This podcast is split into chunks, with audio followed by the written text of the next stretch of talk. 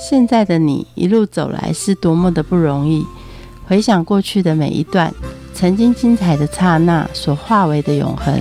你一贯的任性是前任宠坏你的，成就此刻美好的你是前任送给现任的祝福礼物吗？欢迎收听《谁教会我的一件事》，我是贝大小姐。我是 Frankie，小贝，我觉得你今天好漂亮，又善良。天哪，世界上怎么会有这么善良、这么漂亮的人呢？你少在那边拍马屁，你做什么心虚的事啊？没有啊，我是真诚的赞美，小贝。你知道拍马屁通常很危险吗？有吗？有拍马屁，我跟你讲，拍马屁不是讨好，拍马屁你可能会被马踢，你知道吗？拍马屁会被马踢，嗯哼，所以你要踢我，你 小心一点。而且拍马屁你怎么知道会被马踢？因为我的好朋友是爱马成痴的蒙古公主维格格。但是小贝也上一次也拍我马屁啊，你说我是你全世界最要好的朋友，因为她是女生，你是男生，这样可以吗？可是哦，因为我刚刚说的是最好的朋友，你是我最好的男生的朋友，他是我的好朋友，这样吗？我觉得你等下会踢，你等下会被维格格踢。我会骑马的好朋友怎么样？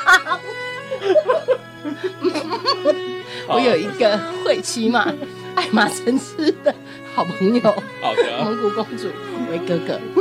那我们欢迎爱马成痴的维哥哥。Hello，维哥哥。听众大家好，两位主持人好。维哥哥，你说你是爱马城痴嘛？觉得骑马它教会你的一件事情是什么？呃，我觉得因为我是把马儿当成是伙伴，所以教会我的呢是我们要学习跟一般人、跟你的朋友，甚至跟你的同事，你都是把它当成伙伴。你要学会尊重彼此，那学会倾听，学会互相信任。可是。怎么去倾听马告诉你的一些讯息呢？当我们在马背上的时候，在做一些指定的一些动作，其实它会用缰绳。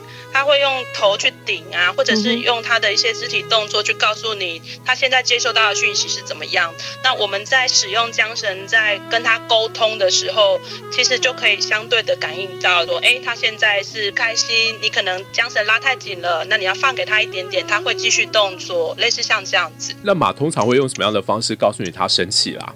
他就头会一直抬头，然后去顶缰绳。所以当我们的手拿着缰绳的时候，你就会很明显感觉得到他一直。在扯拉扯，呃，这边可以说，因为我们骑马呢，缰绳其实你手握的点跟马的嘴角，就是那个口弦的地方呢，是成一条直线。但这个直线呢，并不是拉很紧的直线，而是刚刚好的接触而已。它不是那种呃，一呈现一个 U 字形很松的那种状态。所以，呃，你的缰绳拿的刚刚好的时候呢，马不论是往上顶或往后缩，你都会有感觉的。有点难想象哦。对。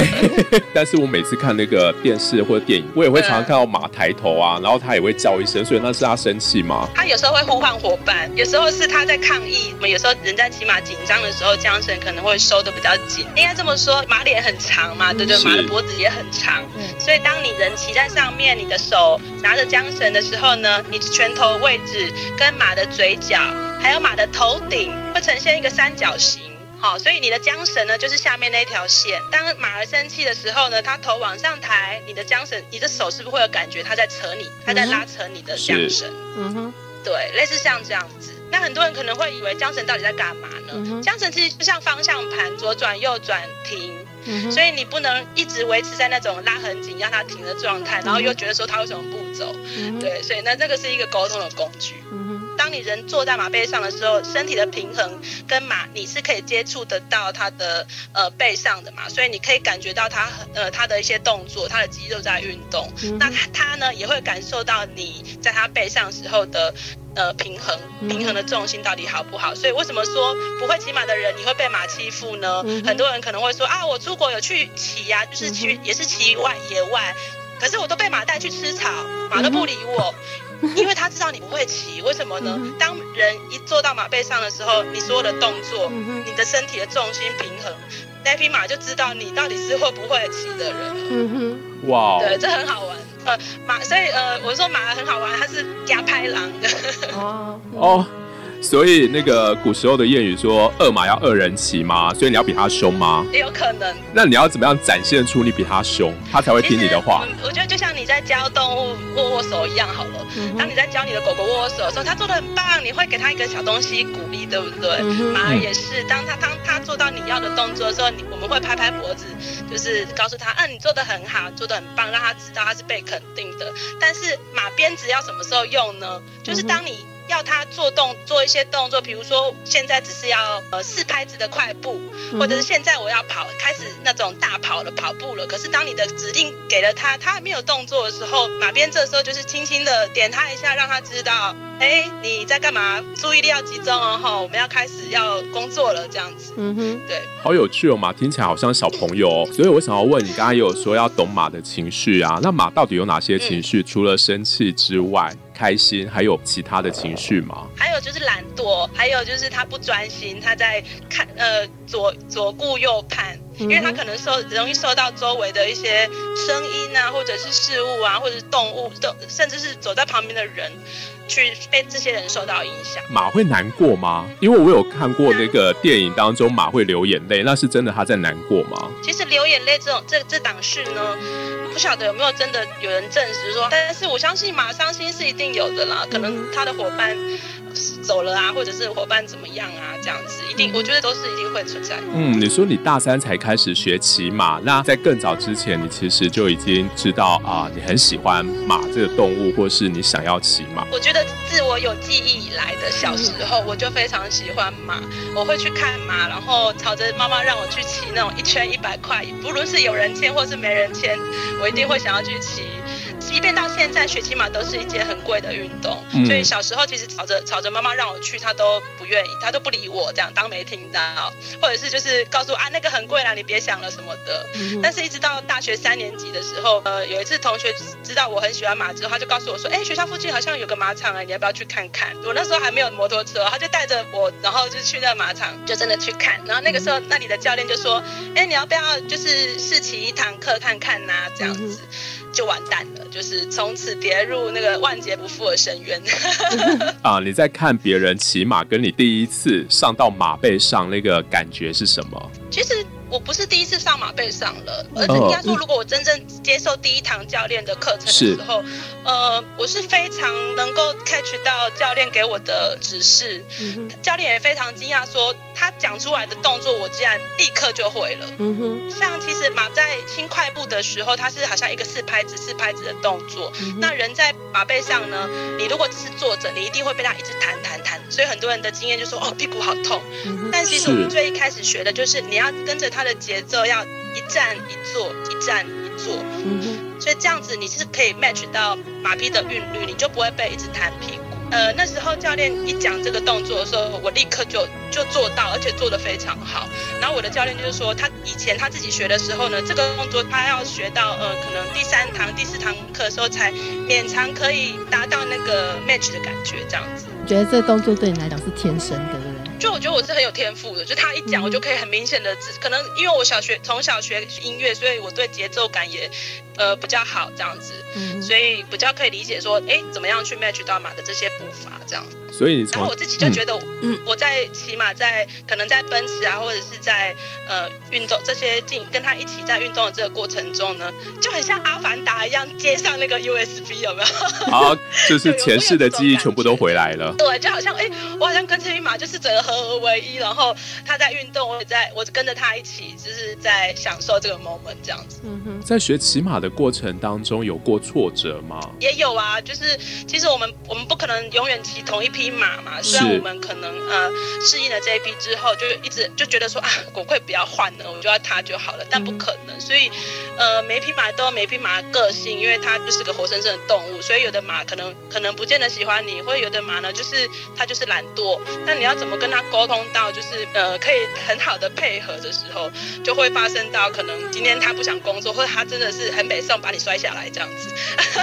你有被马摔过吗？我有被马摔过啊，但其实。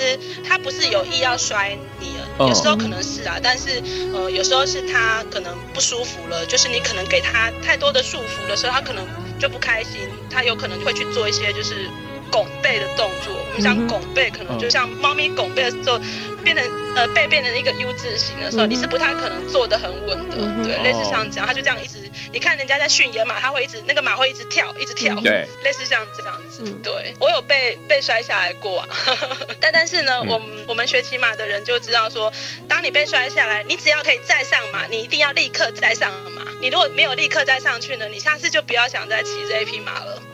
因为他就知道你没有办法征服我。哇，这我觉得这好两难哦。你你你被摔过几次啊？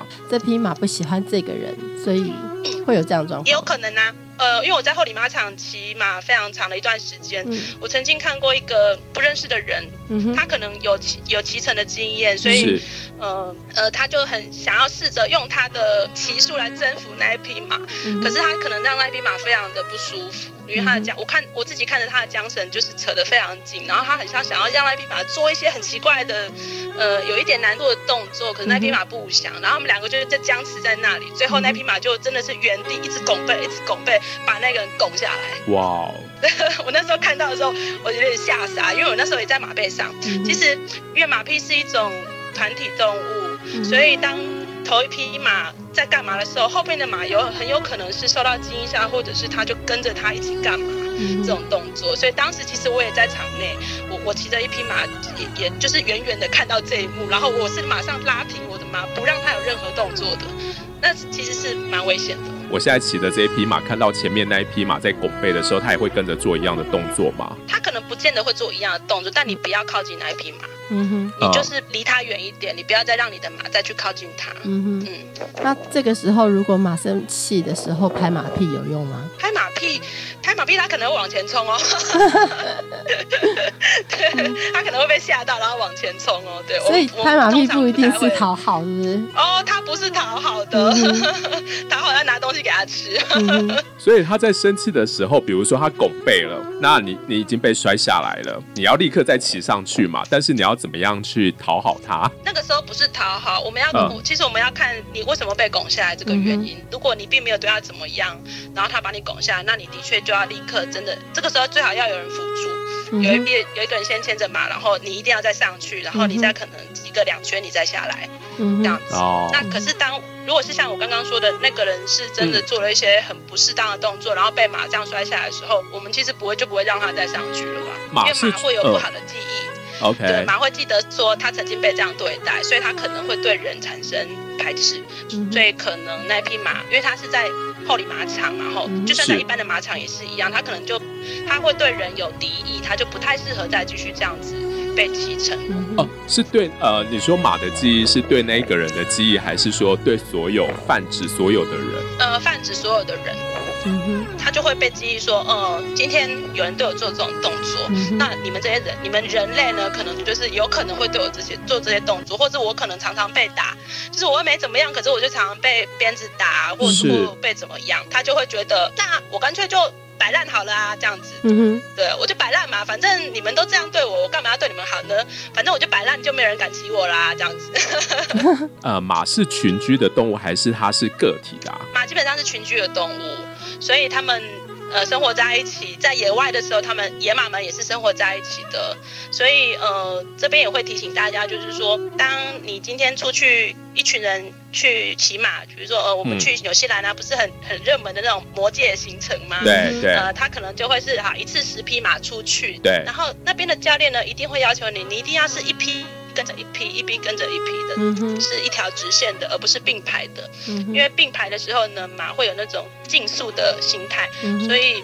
这样是危险的。在一批跟着一批的时候呢，你绝对要跟着呃带头的教练的指令。我们现在只用走的，你绝对不能自己跑，因为就算你会骑马呢，你就自己跑掉了。可是后面的人不会骑马怎么办呢？后面的马有可能会跟着你马一起跑哦。那全部的马一起跑起来的时候，那些不会骑马的人可能就真的会被摔下来。因为他们是群居的动物，他们会想要跟着带头的马去做现在在做的事情。嗯哼，你其实如果你是不会骑马的人呢，呃，在这边大家也不要觉得说马随便会摔人，不会，马也没有那么吃饱太闲，马也是一个呃小懒鬼，应该这么说，就是他知道你不会骑，那干嘛？那他干嘛要认真工作呢？他就用走的就好了。就算你今天听着别人说，呃，脚要怎么样他才会走，他才会干嘛的时候，就算你照着动作做，那匹马一样就是照着他的。那个 temple，因为他知道你不会，他现在他知道你只是做做这样子而已，你并不是真的要他干嘛。他只是满足你现在的好奇心跟你想要做的事情。所以其实啊，你不会骑马的人，你上马，你要他跑哦，那真的是有难度的。那刚刚说到纽西兰，你去过哪些国家骑马？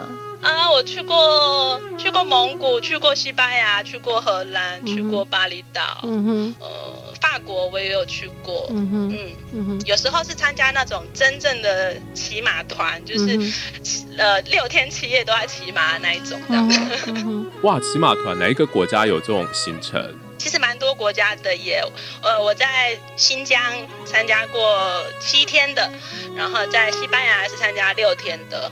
对，那其他的就可能是短程那种两三个小时的那种。那在呃这些国家骑马有些什么样不一样的地方吗？呃，第一马匹长得不一样，因为呃马匹的种类的关系，蒙古的马就小小的，欧洲的马可能比较大匹这样子。那再来就是他们对马术的训练方式，对马匹的训练方式也不太一样。再来还有是呃人类对马匹的态度也不同。我觉得这是呃对于一个骑马爱好者来说非常重要的点，就是不论是我们骑士对马匹的态度，或者是一般路人对马匹的态度，呃，在中国啊，在可能在巴厘岛。跟你我在西班牙、荷兰那种感觉是完全不同的。嗯对，在亚洲啊，不论是在蒙古、新疆或者在台湾骑马，因为在台湾其实我也都是去户外骑、郊外骑马的。嗯，这边的人呢，对马匹可能会觉得说你很危险，因为他们会觉得马很危险，他可能会去伤害到路人，或者伤害到什么其他的谁这样子。在蒙古呢，他们会把他们只是把马当成交。工工具，所以他并不会呃很刻意的跟他做朋友，或者是对他很温柔啊等等的对待这样子。可是，在西班牙跟在荷兰呢，他们是把马当成伙伴的，他们非常尊重马匹。一般的路人呢，也知道说啊，马是容易受惊吓的动物，所以当我们一行十个人在可能靠近马路边的时候呢，呃，对向来车其实他都会停下来，然后甚至是熄火。等我们的马队通过了有一段距离之后，他才会再继续开车。这是让我非常惊讶的一点，而且非常的感动，然后也非常感谢他。马的胆子到底大不大？马马的胆子其实很小的，它们是一种很容易受惊的动物。为什么说我们其实不能拍马屁，或者是为什么会有人说马会后踢呢？嗯，因为马匹的视线是只有两百七十度。这个两百七十度呢，你就你就想想看，那个剩下的剩下的那个缺角呢，就是在他的马屁。对，那那个马屁股的地方，它可能可以感觉得到你，但是他看不到你，他就会紧张。所以这为什么就是为什么我们不能拍马屁，就是容易被后踢的原因啊。马不能并排骑嘛，因为他们就会有竞争。所以电影当中男女主角并排骑在马上面，然后互相聊天，那是不太可能的吗？哦，走路可以。慢慢走可以，但是当你在跑步的时候不要，对他们会比赛。像是啊，那是像是拉马车的那种大马，他们会有那种眼罩。啊。我刚刚说为什么他那个你眼眼罩并不会是完全遮住他的视线，而是把他的视线规规范在只有在他的正前，不会去受到旁边其他的东西影响，因为他们是容易受惊吓，所以他会一直他的眼睛呢两百七十度的视线就一直边转啊转，就是乱乱看。当你旁当你的正右方可能有一个什么东西的时候，他其实是看得到的，然后他就会受惊吓。所以拉马车的马，他为什么要规范视线在正前方？其实也是要保护就是乘客的安全。你刚刚说马很懒惰啊，他会用什么样的方式呈现？就是他很懒惰，不想要工作。哦，这样就是会只是用走的啊，或者是就是你如果没有继续告诉他要继续动作之后，他就又停下来。就是其实我们很好玩的是，呃，马匹怎么样子呃继续前进呢？我们其实是用我们的双脚，嗯，我们坐在上面的时候呢，是用两只小腿在一直稍微夹他夹他的肚子，让他有感觉说哦，他要继续工作这样子。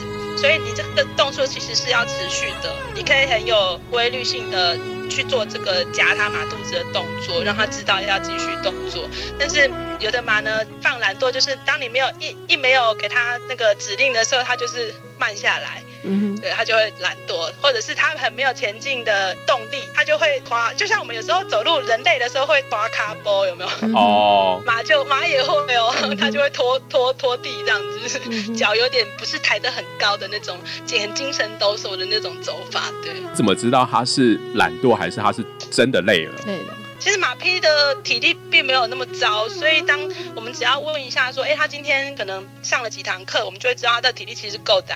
那他，所以他有没有达到就是他应该要有的那种有精神、有爱工，就是正在工作的那种状态？其实我们是可以知道的。呃，你自己有没有特别偏爱或者是偏好哪一种啊？是类型吗？或是哪一种？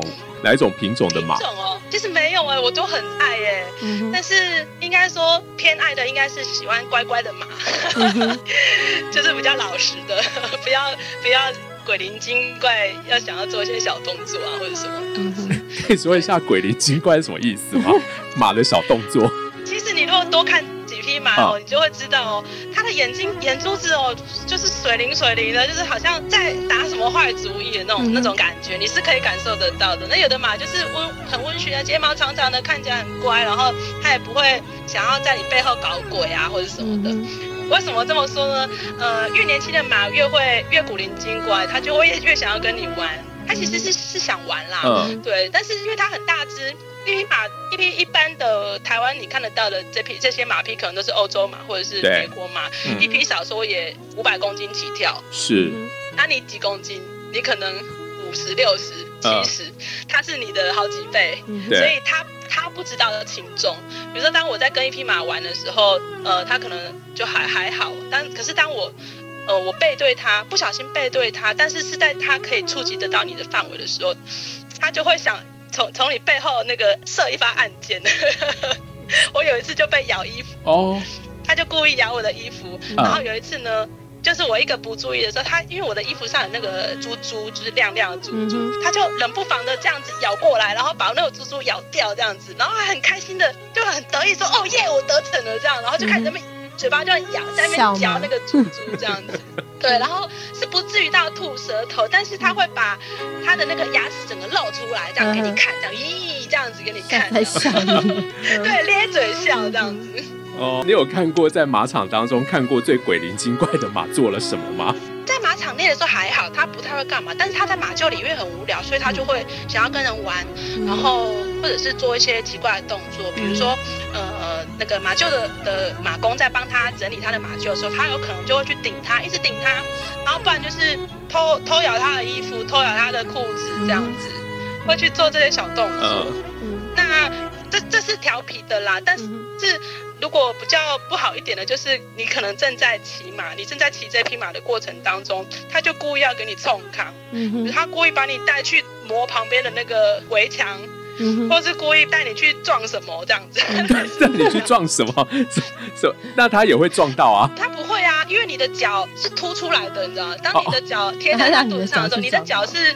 比他还要突还要突出那个身体范围的嘛，所以他就带你去磨去磨那个墙壁啊，这样甚至是呃甚至是比较比较恶劣一点的，就是会给你击杀。感感觉马也很会整人呢。啊会啊，他就是故意要就是不然要不然看谁厉害啊那种感觉这样，但不是每匹马都这样，有时候他这样之后他可能会被揍。公马跟母马都可以骑吗？还是说只有公马可以骑？其实都可以骑。但是呢，现在的马匹其实只要它大概在一两岁的时候，嗯，呃，我们就会决定，像公马，他们就会被决定说，它是不是要来传宗接代的。如果它没有要来被传宗接代呢，它就会被阉掉。哇！为什么要这样子呢？其实是因为，呃，阉掉的马呢，相对的，它的情绪是稳定的，它比较不会有发情期。当它有发情期的时候，它在马厩里就很吵，它可能会，然后或者是它同样在，呃。呃，在骑马场内，在骑乘的时候呢，它就可能会去惹别人，惹母马，或者是 去做其他的事情，就相对的不稳定。脾气上啊，他就可能每次发情起来的时候，他就会这样子。那对骑手其实也是比较危险。嗯，所以其实公马跟母马都可以骑，只是偏在偏重于说这个马是不是种马，或者是已经是被阉掉的善马。我们讲那被阉掉的公马叫善马。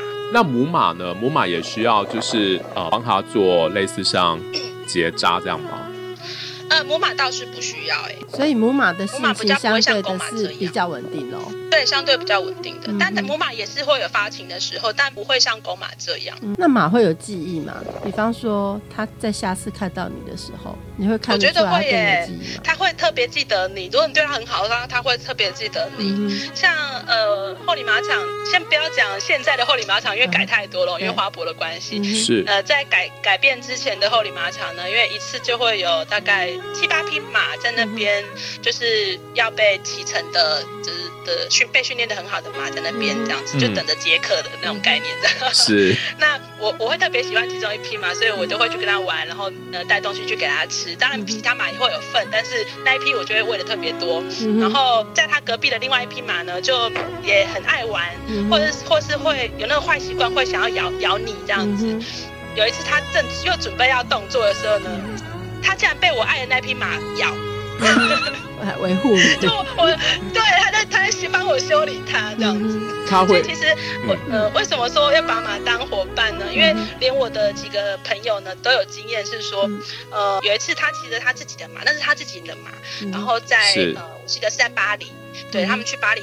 他们的养马养在巴黎，然后在户外走的时候，不小心去，呃，不小心我的我的朋友呢，刚好重心有点偏移，然后差一点点要，比如说要往他的右前方摔下去好了，但那匹马呢就马上停下来，然后用他的右脚去撑起，就是用他右脚去撑起他的身体，这样子，让那个让我把等于是把我朋友已经往右前方斜偏下去的重心呢去顶回来。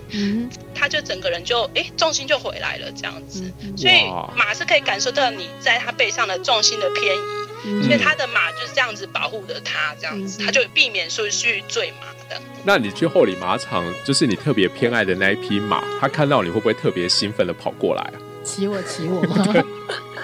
啊，他不会跑过来，他们被绑住了。但他们因为知道每次看到我就代表红萝卜，所以他们都一定会来找我。对，他会对你抛媚眼吗？对，他会跟我抛媚眼，这样可能可能那一排马都会跟我抛媚眼这样。但是如果他是被呃，他是他如果没有被拴着的时候，其实他是会跟着我走的。就是你可以为什么我这么我会把他们当成好朋友、好伙伴，是因为我花很多时间照顾他们嘛。那以前在另外一个马场学骑马的时候呢，我一定把我的马照顾到好好，然后洗完我骑乘完之后帮他们洗澡、擦干，等它们毛都干的时候，我才会带它们进马厩。那有时候就。会放它们散步啊，放牧。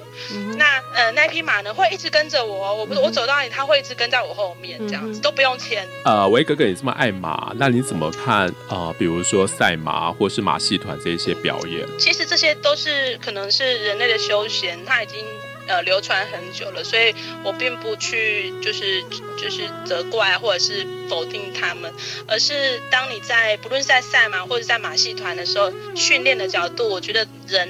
这是个动物，你都是要尊重它的，所以是要用比较友善的态度去做训练、去做表演，甚至是去赛马。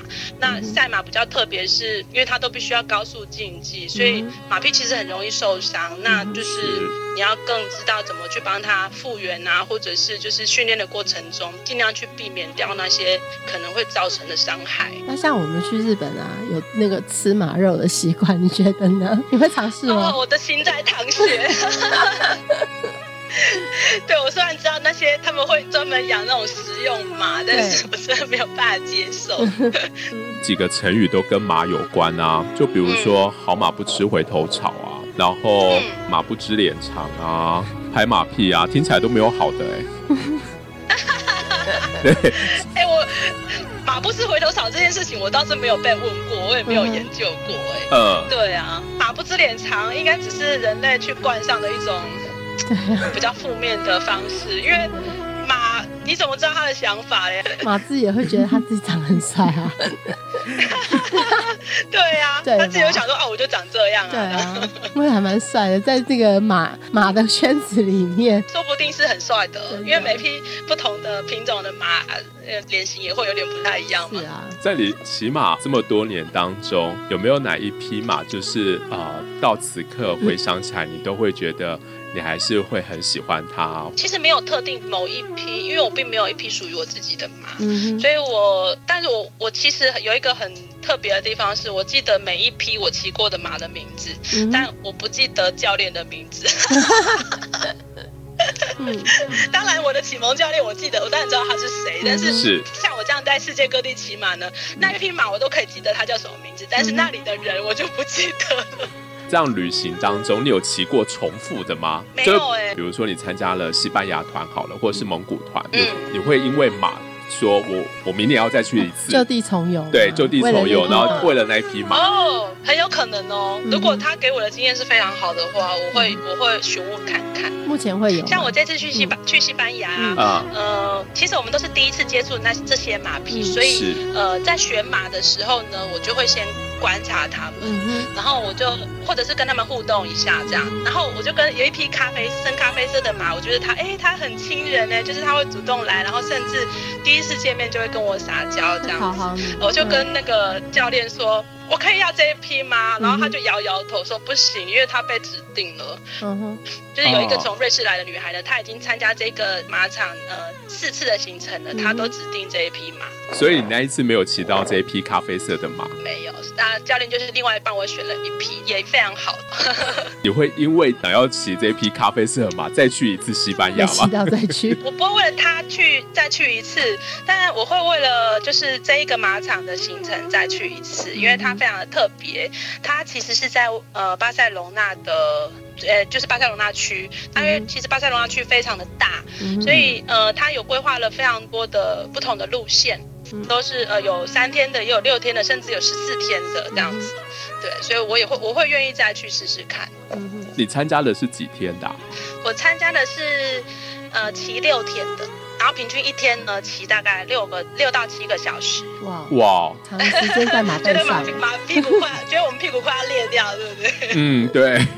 所以真的会裂掉吗？就是我的意思是说，不会啦，因为我们都有经验了，所以并不会说破皮啊，或者是是很痛啊，不会。那你也别不会想，其实也不是六个小时都在那种高速的状态。其实因为马，我们是我那一次是参加就是呃山走山路的行程，所以马匹也是要爬山啊，要做什么的，所以我们还是要保留马的体力，我们会去分配，就像你跑马拉松要去支配你的体力一样，嗯，骑马也是一样的。嗯，最后我想要问就是说。骑马最困难到底是哪一个动作？要马做出哪一个动作是最困难的？困难的动作其实应该是下坡的动作，因为马匹的后肢是比较长的。嗯哼，所以当你下坡的时候，你它的整个倾斜度会再更高一点。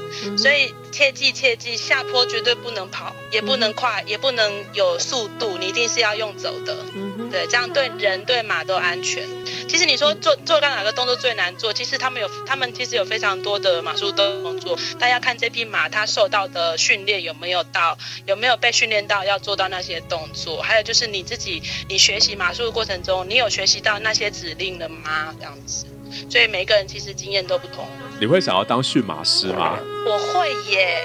但我想要当驯马师的，并不是台湾这些时下的跳障碍啊，或者是去做一些马场马术，好像就是呃，好像是他你其实马场马术就是放音乐，然后马会跟着律律动去，好像做出一些在跳舞一样的动作这样子。其实我比较我比较想要尝试的是在欧洲的所谓自然马术，它是很自然的在跟马去做一些互动，去跟它玩，然后。就看到那个训练师呢，他手上根本没有任何的东西，可是那匹马可以听他的动作，去躺下来啊，然后甚至去做一些站起来，或者是跟人去做很好的一种游戏啊互动那种那种感觉。呃，是呃，加拿大有一个表演团体，我们讲我们也他也不叫他也不像马戏团，但他是一个以马匹来做表演的一个团体，叫做卡瓦利亚。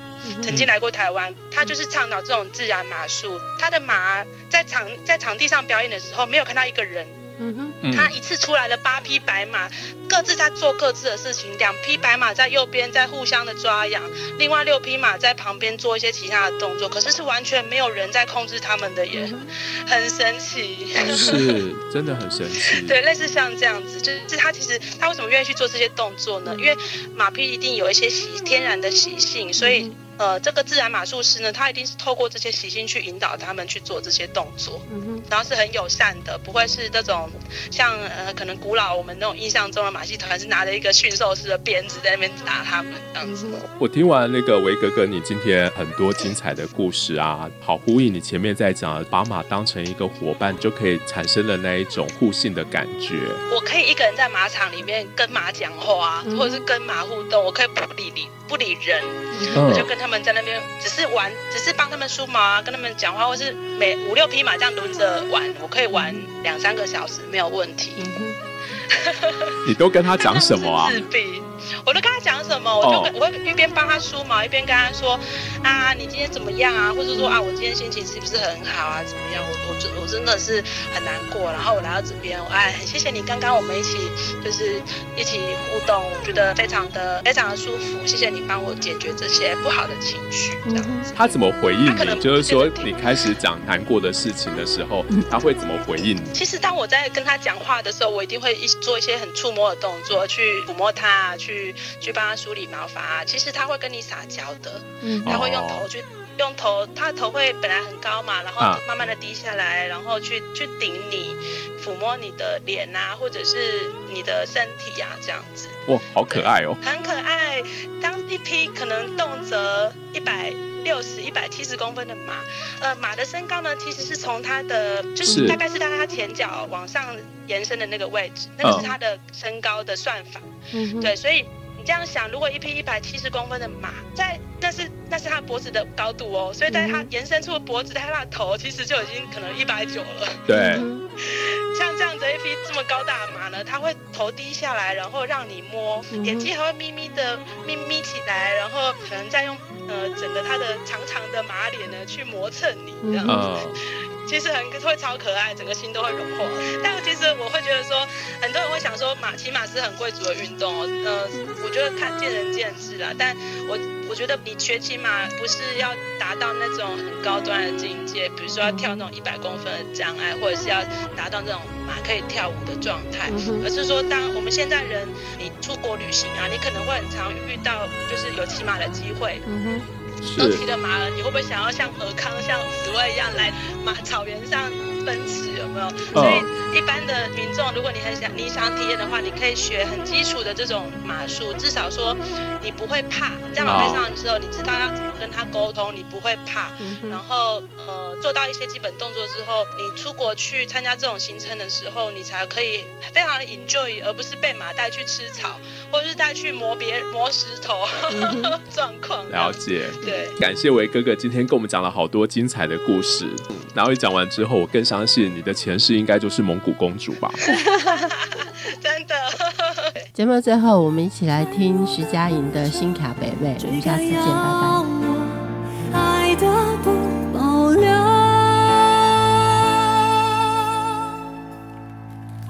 我心跳。